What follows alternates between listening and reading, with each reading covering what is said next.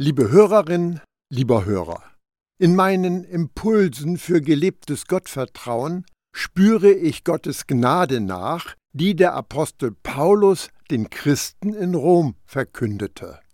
Ihm ist es ein großes Anliegen, dass die Leute begreifen, dass die Beziehung zu Gott nur durch Gottes Gnade in Ordnung gebracht werden kann. Alle menschlichen Bemühungen, sich Gottes Gunst zu verdienen, sind zum Scheitern verurteilt, mögen sie auch noch so religiös und fromm erscheinen. Unser Vertrauen in das vollkommene und endgültig fertige Erlösungshandeln von Jesus wird von Gott gewertet, und er macht uns zu seiner Gerechtigkeit.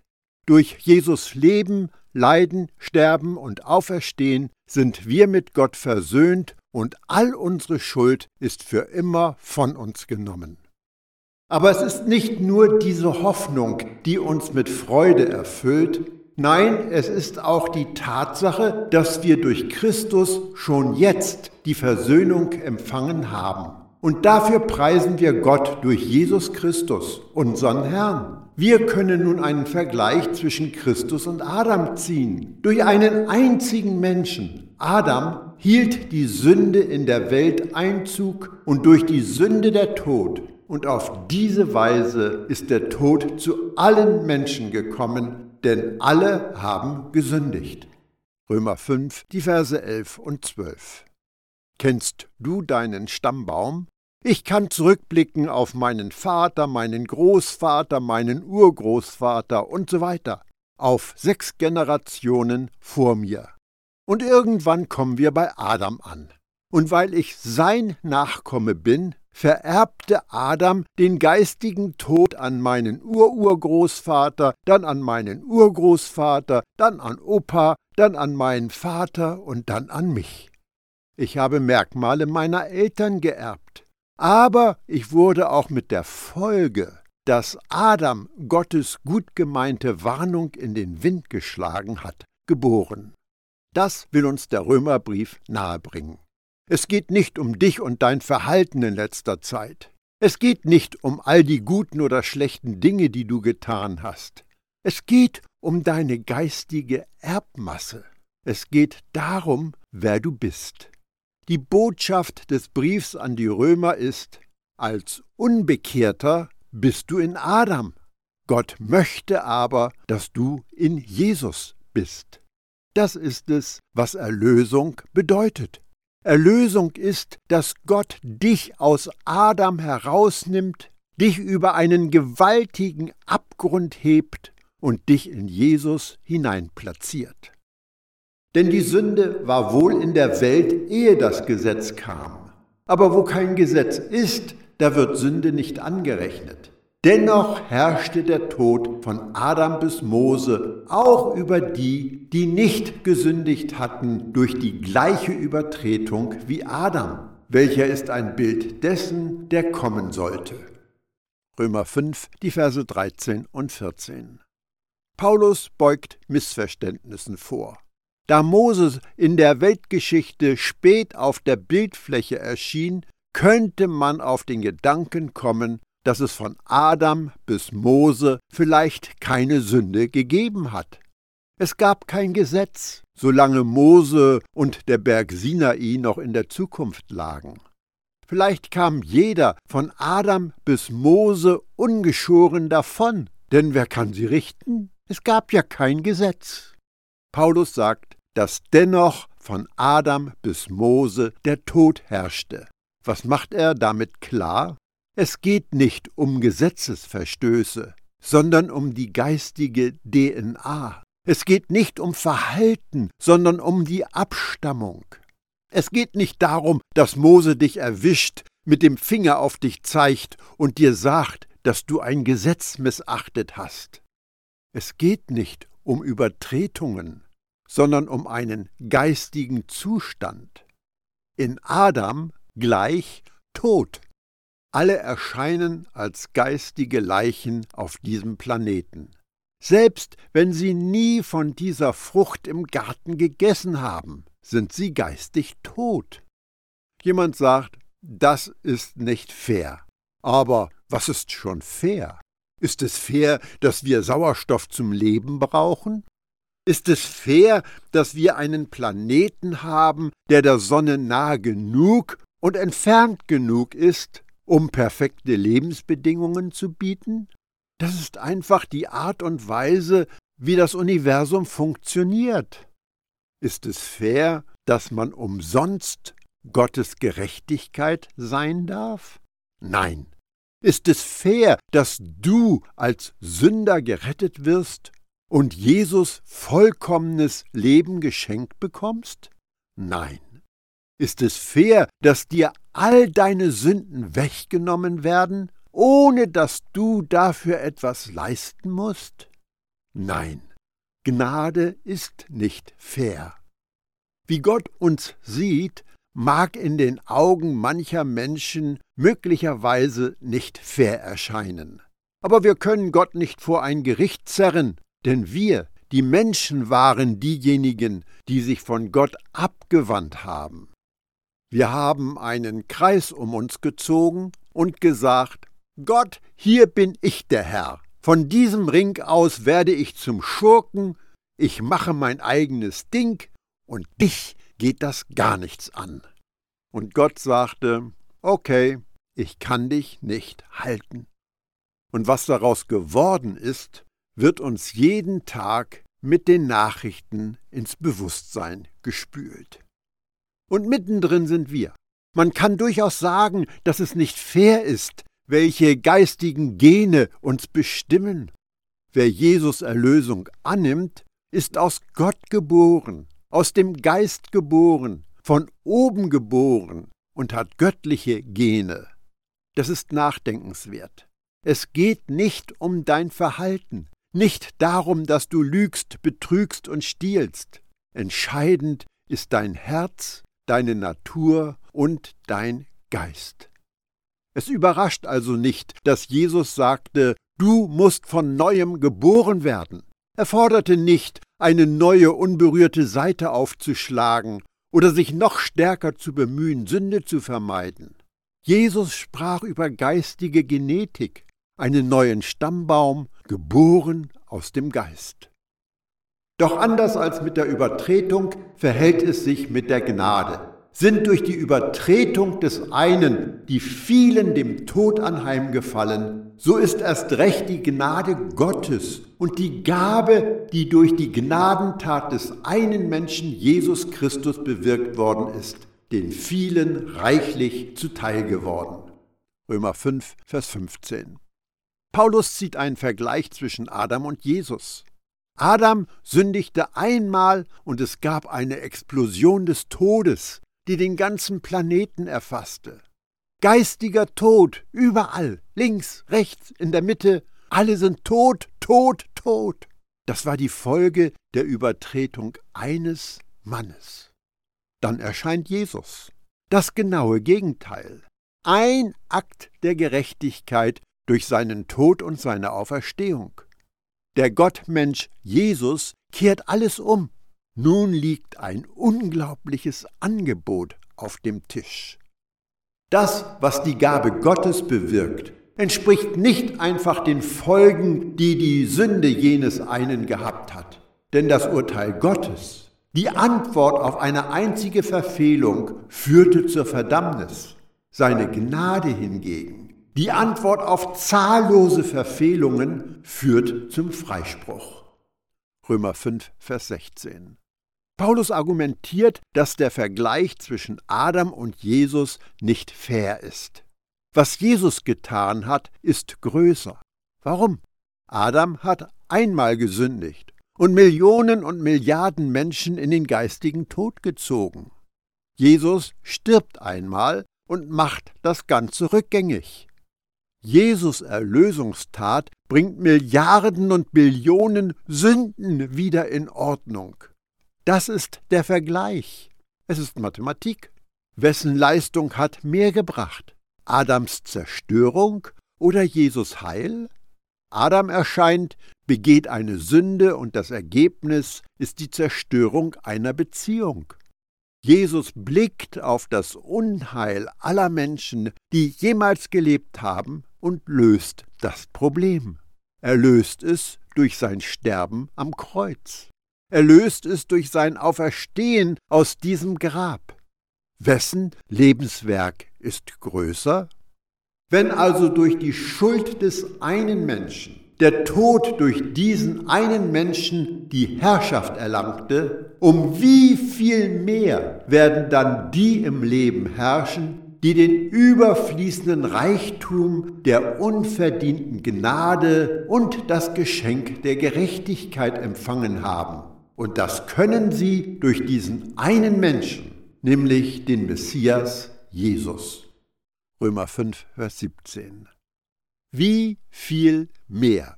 Das ist hier das Schlüsselwort. Die Fülle der Gnade, das kostenlose Geschenk der Gerechtigkeit, Jesus hat das Leben resettet. Adam hat ein ernstes Problem verursacht, aber Jesus hat eine umso größere Lösung parat. Die Fülle der Gnade und die Gabe der Gerechtigkeit bringen alles in Ordnung. Jesus hat es geschafft. Er hat deine Baustelle beseitigt und du hast Frieden mit Gott was Adam dir angetan hat. Der geistige Zustand, in dem du gewesen warst, war für Gott unerträglich. Aber das ist vorbei. Jesus hat dich den entscheidenden Schritt weitergebracht. Es gibt keinen Grund zur Sorge mehr. Du wurdest vor Gottes Zorn gerettet und hast für immer Frieden mit ihm. Und das weil Jesus viel mehr getan hat als Adam. Und Jesus Werk für dich kann nicht widerrufen werden. So wie eine einzige Verfehlung allen Menschen die Verdammnis brachte. Römer 5, Vers 18. Das menschliche Grundproblem ist genetisch bedingt. Das will Paulus uns klar machen. Nicht dein Verhalten bringt dich in Schwierigkeiten, sondern deine geistige DNA.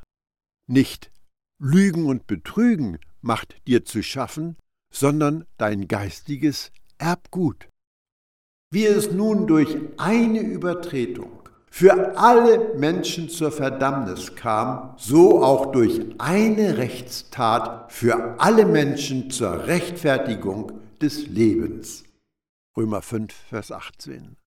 Paulus argumentiert sehr ausführlich mit einer Gegenüberstellung, mit einem Vergleich, und er wiederholt sich dabei. Die beiden gegensätzlichen Pole sind Adam und Jesus. Adam löste all den Schaden für die gesamte Menschheit aus. Jesus führte eine Lösung für die gesamte Menschheit herbei. Was auch immer Adam kaputt gemacht hat, Jesus hat es repariert. Was auch immer Adam ruinierte, Jesus hat es wieder aufgebaut. Das ist die starke Aussage des Apostels. Ich möchte dich auf etwas Großartiges in diesem Vers aufmerksam machen. Es ist der Ausdruck Rechtfertigung des Lebens. Viele Christen wissen nicht, was es wirklich bedeutet, von Gott gerechtfertigt worden zu sein.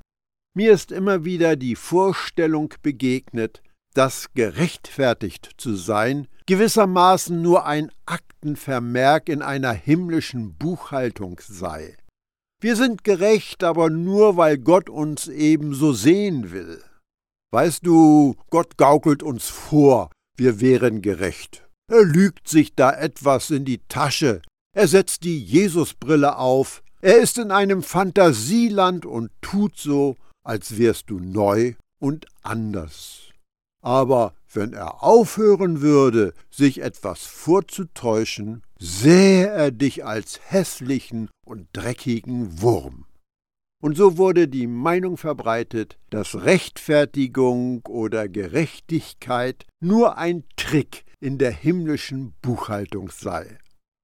Mir gefällt, was Paulus hier sagt, denn es handelt sich nicht um eine formelhafte Rechtfertigung, die irgendwo da oben im Himmel in einem Journal abgehakt wird. Es ist die Rechtfertigung des Lebens. Es geht um das Leben, das dir geschenkt wurde. Du bist von Jesus Leben erfüllt und durchdrungen. Das ist es, was dich rechtfertigt. Es ist eine Gerechtsprechung, die Leben schenkt, eine Rechtfertigung, die aus dem Auferstehungsleben hervorgeht. Es gibt kein Gesetz, keine Regel, keine Norm, keine religiöse Lehre, keine frommen Bemühungen, die dich lebendig machen könnten. Aber Jesus hat dir Leben geschenkt, sein Auferstehungsleben. Jedes Jahr zu Ostern feiern Christen Jesus Auferstehung. Viele Menschen auf der ganzen Welt werden dann eine Stunde damit verbringen, sich an Jesus Auferstehung erinnern zu lassen. In der übrigen Zeit des Jahres läuft dann wieder der ganz normale Alltagsbetrieb. Das Einzigartige für uns ist, dass wir die Realität des geschenkten Lebens erfahren können. Wir sind in die Lage versetzt, Jesus Auferstehung und damit unser Auferstehungsleben jeden Tag, jede Stunde, jede Minute feiern zu dürfen. Du bist Gottes Gerechtigkeit. Und das liegt daran, dass das Auferstehungsleben in dir wirkt. Jesus hat dich in Ordnung gebracht. Und das ist echt. Er hat dich neu gemacht. Und das liegt daran, dass du aus Gott geboren wurdest. Wir sind Kinder der Auferstehung. Denn gleich wie durch den Ungehorsam des einen Menschen die vielen zu Sündern gemacht worden sind, so werden auch durch den Gehorsam des einen die vielen zu Gerechten gemacht. Römer 5, Vers 19. Vielleicht ist dir beim Hören von Vers 18 der Gedanke gekommen, dass einige Menschen die Aussage als Bestätigung für die Lehre einer Allaussöhnung verwenden könnten, nach der die ganze Welt gerettet wird. Es gibt Christen, die versuchen zu argumentieren, die ganze Welt sei gerettet.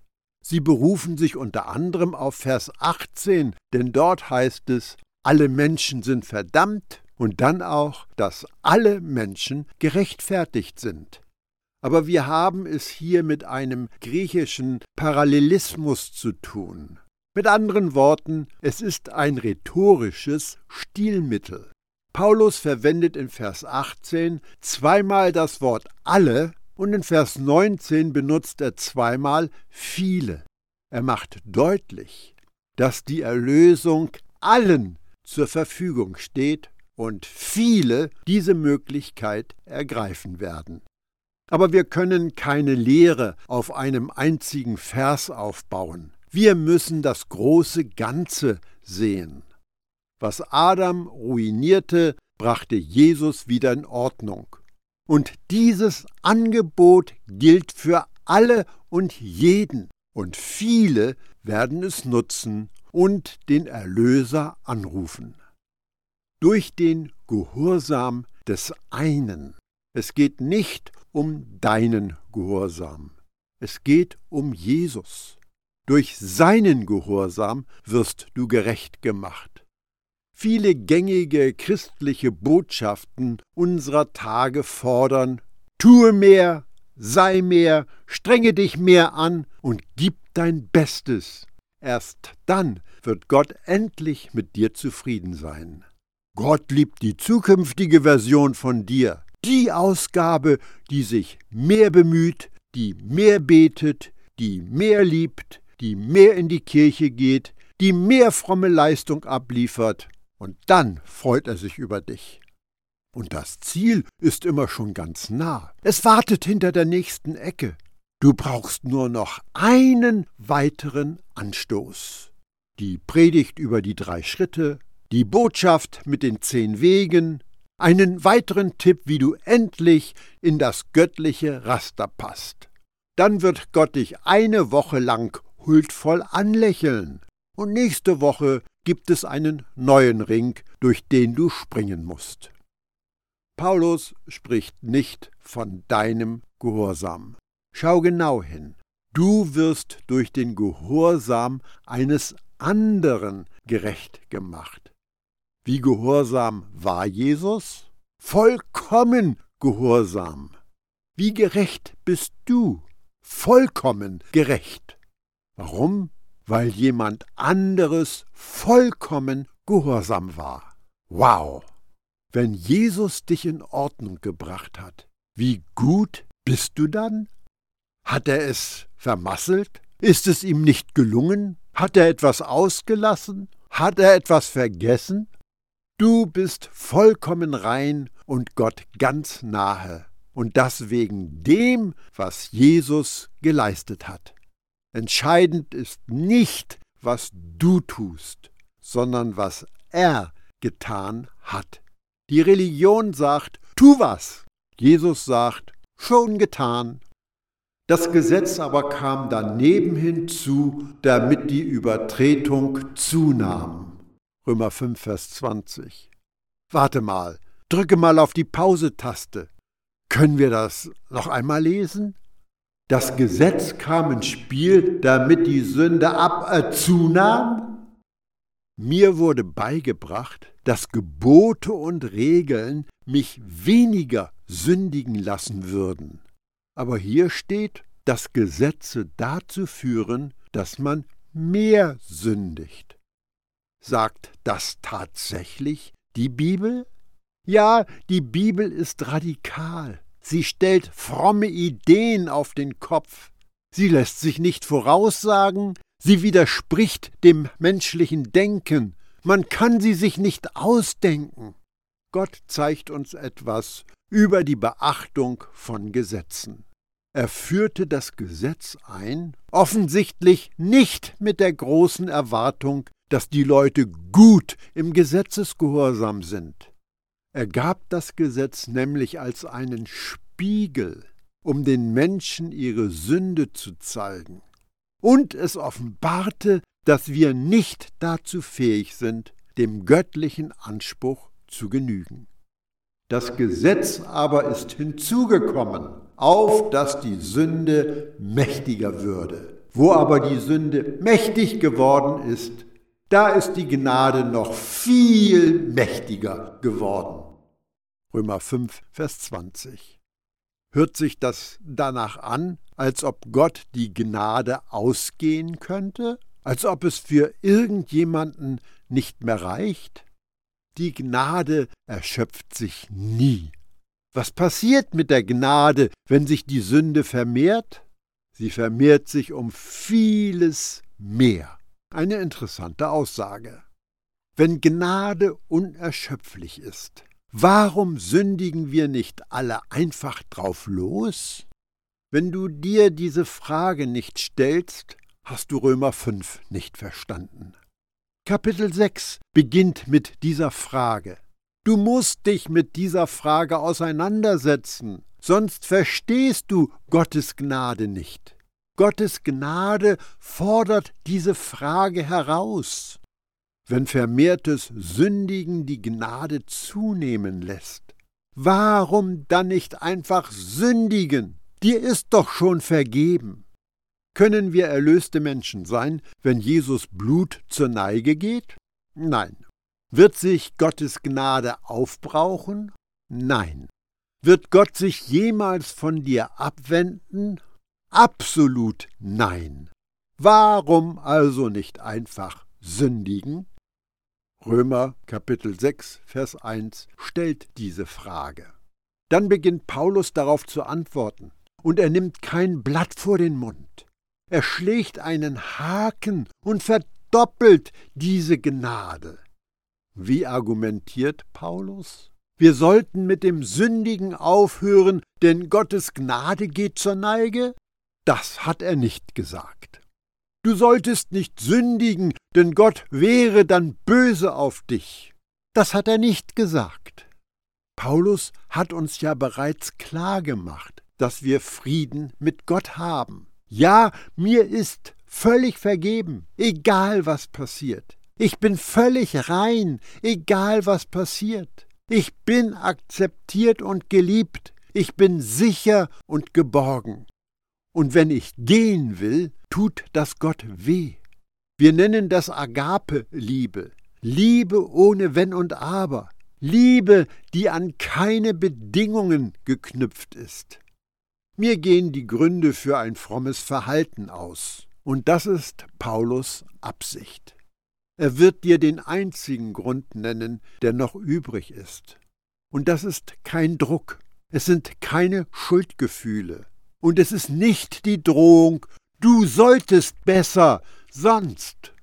Der einzige Grund ist, wie können wir, die wir für die Sünde tot sind, noch in ihr leben? Römer 6, Vers 2.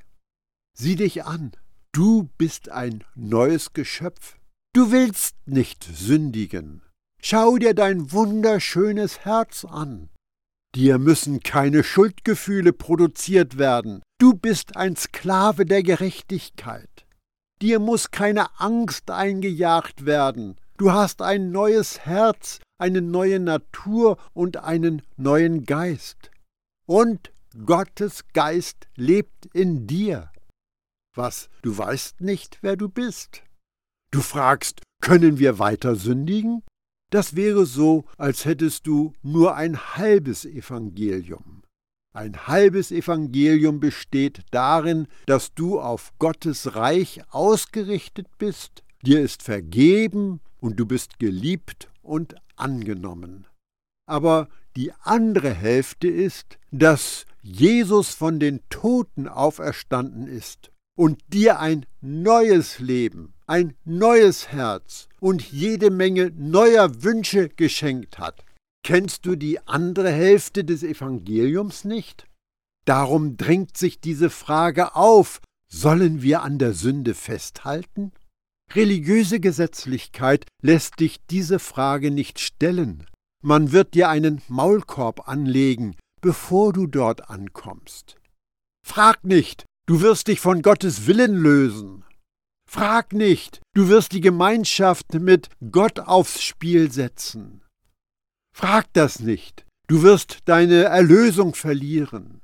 Frag das nicht, Du wirst alles kaputt machen und Gott wird wütend auf dich sein.